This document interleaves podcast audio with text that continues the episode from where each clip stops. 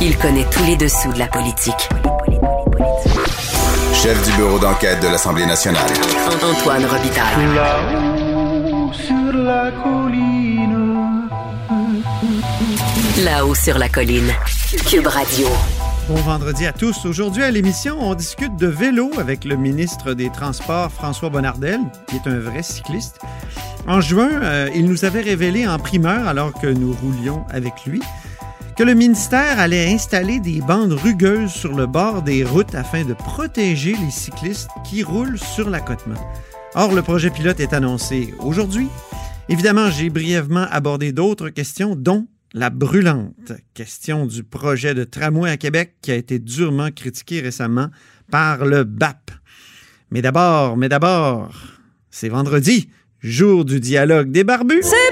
Qui dis ça, c'est mon tonton Thomas. C'est pas moi qui dis ça, c'est mon tonton Thomas. Y a sa barbe qui pique un peu, y a des grosses taches sur son bleu, mais tonton l'air de rien a de l'or dans les mains. Bonjour Thomas Mulcair.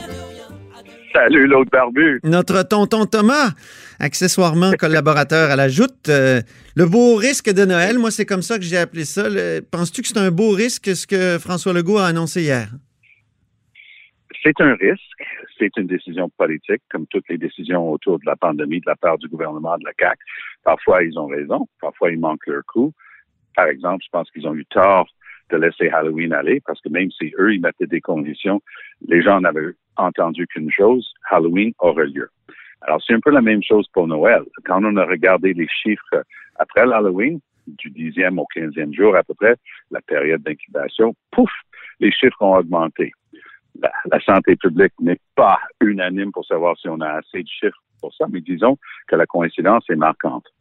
Donc, Mhm. regardons Noël. On nous dit une semaine de, de tranquillité avant les quatre jours permis pour avoir jusqu'à 10 personnes, je veux bien. Puis après, une semaine. Mais justement, la période d'incubation, c'est pas sept jours. Donc, imaginez que vous êtes enseignante euh, au primaire. Et les enfants ont vu toutes sortes de familles pendant quatre jours et amis. Là, ils ont eu sept jours. On ne sait pas du tout qui va être porteur ou pas d'un virus. Ils retournent en classe parce que contrairement aux étudiants du secondaire qui ont une semaine de plus en éducation virtuelle, les enfants au primaire retournent le 4. Et moi, je pense que c'est là-dessus que M. Legault est en train de prendre un risque. Et je suis pas sûr que c'est un beau risque. Quand on sait qu'il y a de la lumière qui pointe sur l'horizon, écoutez, Antoine, on est à la veille d'avoir des vaccins. Ils sont en train d'être approuvés. C'est pas une question de plusieurs mois. C'est une question de peut-être un mois maximum avant que ça commence à être distribué. Alors, c'est un risque. Tu dis un mois? Convaincu. Ben, dis- les- je pensais que les je pensais qu'on n'aurait pas de vaccin quand même avant la fin du printemps. Les Américains disent qu'ils vont être en train de les livrer avant la fin du mois de décembre. Ah oui, OK. Et, euh, et, et, et- ça, ça pose une autre question, petite parenthèse quand même. Ouais. Parce que M. Trudeau euh, n'est pas très transparent sur une chose très importante. Lui, il va toujours dire, ben oui, on a des contrats avec Pfizer, avec Moderna, et ainsi de suite, ce qui est une très bonne chose. Et ils ont bien fait. Mais on ne sait pas où est-ce qu'on est dans le fil d'attente. Je m'explique. Est-ce que les Américains, par exemple, vont avoir pendant des semaines, voire des mois, des vaccins, tandis que le Canada va être en, en attente.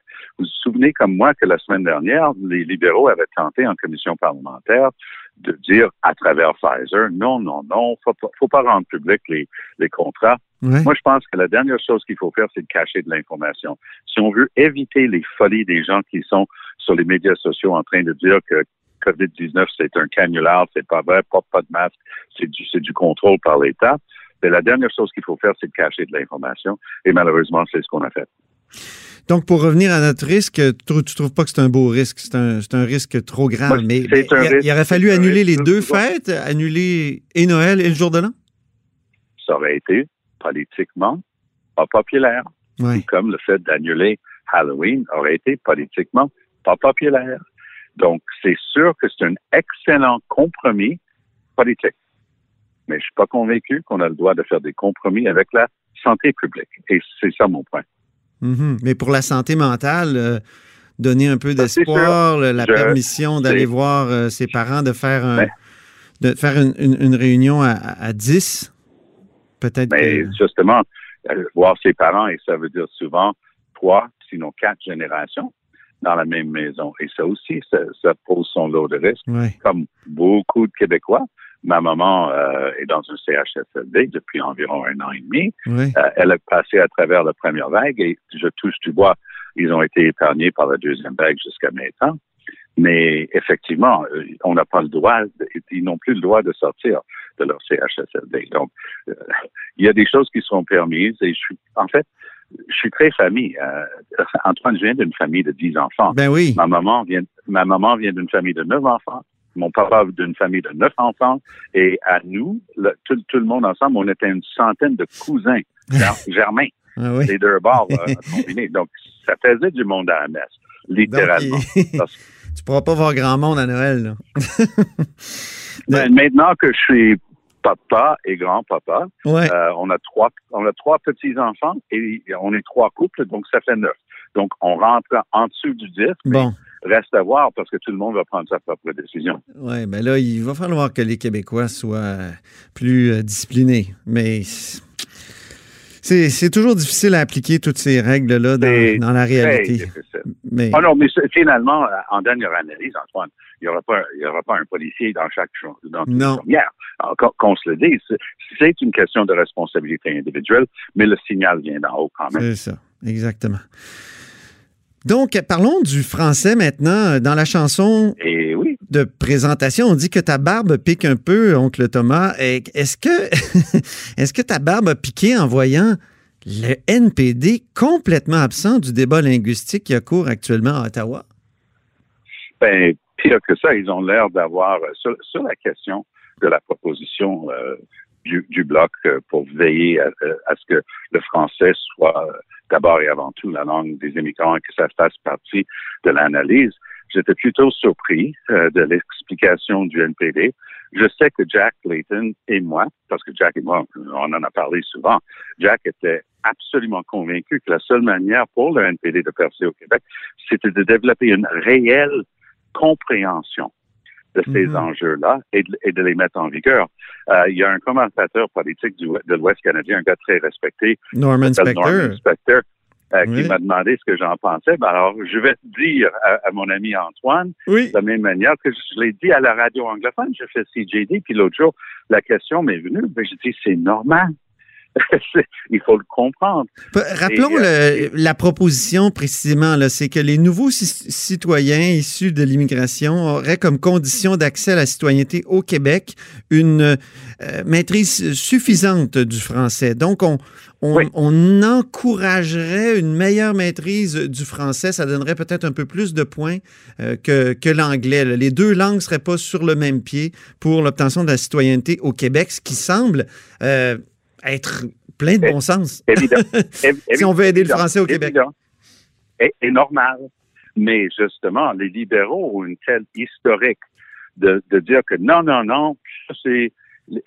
Il l'a encore dit l'autre jour, M. Trudeau, il dit non, non, euh, pour le français au Québec et dans toutes les autres provinces. Mais non, je suis désolé. Mais Il y a non. une seule province au Canada où le français est majoritaire.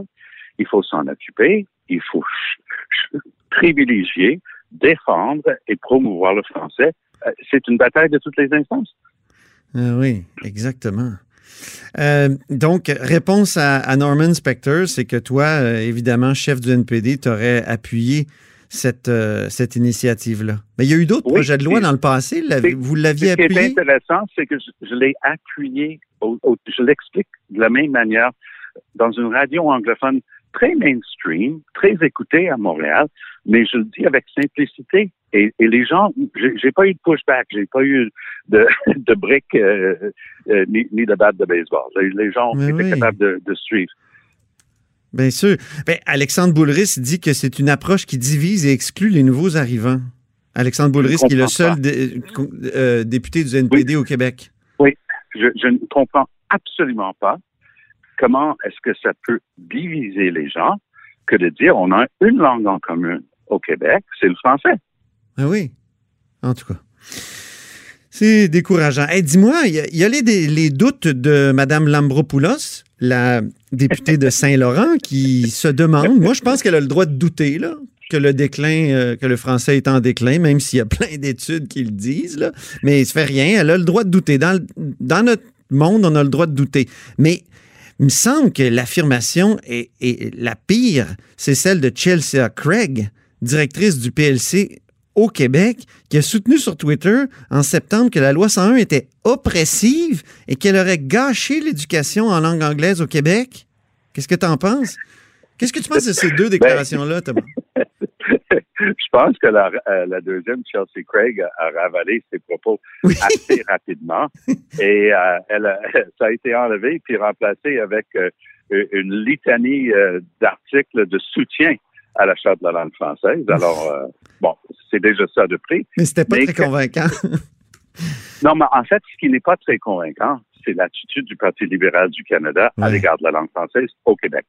Parce que moi, je me souviens, l'année dernière, ma dernière année, 2018, j'étais en train de quitter la politique et une des dernières choses que j'ai eu à faire, c'était de veiller à une commission parlementaire pour pouvoir au remplacement de Graham Fraser comme commissaire aux, aux, langues officielles. Ah oui, OK. Et voilà que notre Mélanie Joly, qui aujourd'hui dit qu'elle est choquée et abasourdie par les propos de sa collègue Lambropoulos, la même nous a ramené une personne dont la seule qualification était d'avoir été député et ministre libéral ah, dans oui. les gouvernements de Dalton McGuinty. Ah oui, tu le rappelles souvent, ça c'est bon, oui. Mais c'est vrai, c'est Madeleine Meyer qui, qui ont... Et c'était tellement évident qu'elle n'était pas qualifiée pour la fonction qu'ils ben, étaient obligés de battre en retraite. Mais c'est ça qu'ils pensent. Puis il y a un détail qui échappe à beaucoup de monde. Justin Trudeau a déjà dit très publiquement à propos des écoles anglaises et françaises au Nouveau-Brunswick, ah, pourquoi on a des écoles françaises et, anglaises au Nouveau-Brunswick? Ça devrait être juste un système scolaire parce que sinon, ça divise. Oh. Ça vaut la peine d'aller voir ça. Et Ah lui, oui. il était obligé de faire un full euh, il, il, il, est parti en retraite exactement à l'instar euh, de, de, Chelsea Craig euh, dont on vient de parler. Alors, soit on y croit, soit on répète des lignes. Et si on y croit, puis on, on l'a vécu, puis on a compris, je, je comprends peut-être un petit peu mieux un aspect de Chelsea parce que peut-être elle vient, euh, elle n'est pas du tout de la région de Montréal. Et donc, en campagne euh, d'où elle vient, il y a eu une, une nette euh, dégringolade de l'offre euh, de services d'école en français, pardon, en anglais. OK. Ça n'explique pas le fait que quelqu'un qui occupe une fonction à ce niveau-là n'ait jamais été sensibilisé ouais. à, à, la réalité qu'était la défense de la langue française au Canada. Parce que M. Trudeau et son, ses comparses vont toujours nous dire non, non, non, on a deux langues officielles égales. Moi, j'aurais peut-être pu dire ça, Antoine, jusqu'à ce que je mette les pieds à Ottawa comme adulte, parce que je suis né à Ottawa. Mais quand j'ai été élu en 2007 à la Chambre des communes, mmh. en, en, bon québécois, les deux bras me sont tombés, les deux oreilles aussi. Je n'en revenais pas jusqu'à quel point c'était une fiction politique de dire qu'il y avait deux langues officielles au Canada. Oui. Et ça, c'est dans, dans, notre capitale nationale. Des, des, petits exemples niaiseux. Je suis rentré dans, à coller sur le Parlement dans, dans, un Starbucks pour commander un café, puis j'étais avec une proche collaboratrice, on parlait tous les deux, qu'est-ce que tu veux, hein? Je disais, je prendrais un double expresso, puis telle affaire. Puis là, des, des grands yeux, il y avait personne là-dedans qui connaissait un mot de français. Je dis pas qu'ils avaient l'obligation, parce qu'effectivement, malgré toutes les demandes qui ont été faites, il n'y a même pas une obligation d'afficher bilingue à Ottawa. Okay. Le maire d'Ottawa s'y est toujours opposé, aïe, aïe, aïe. Jim, Jim, Jim, Watson. Et Jim Watson, c'est un gars de la chute. C'est un Québécois. Et non, non, non, ça divise. Ça divise quoi? Ça divise, divise d'exiger le bilinguisme. Donc, je m'excuse de l'expression, mais je vais utiliser un bon mot français. Oui. Bullshit. Oh. Bullshit pour dire qu'il y a deux langues. Moi, pour traduire euh, bullshit, j'ai trouvé fadaise. J'aime beaucoup fadaise. En tout cas. C'est bon, ça. c'est bon. Des fadaises. Hey, merci infiniment, cher Thomas. Allez, On se reprend. À très bientôt. Euh, la semaine prochaine, vendredi, pour un autre dialogue Avec des barbus. Vous êtes à l'écoute de là-haut sur la colline.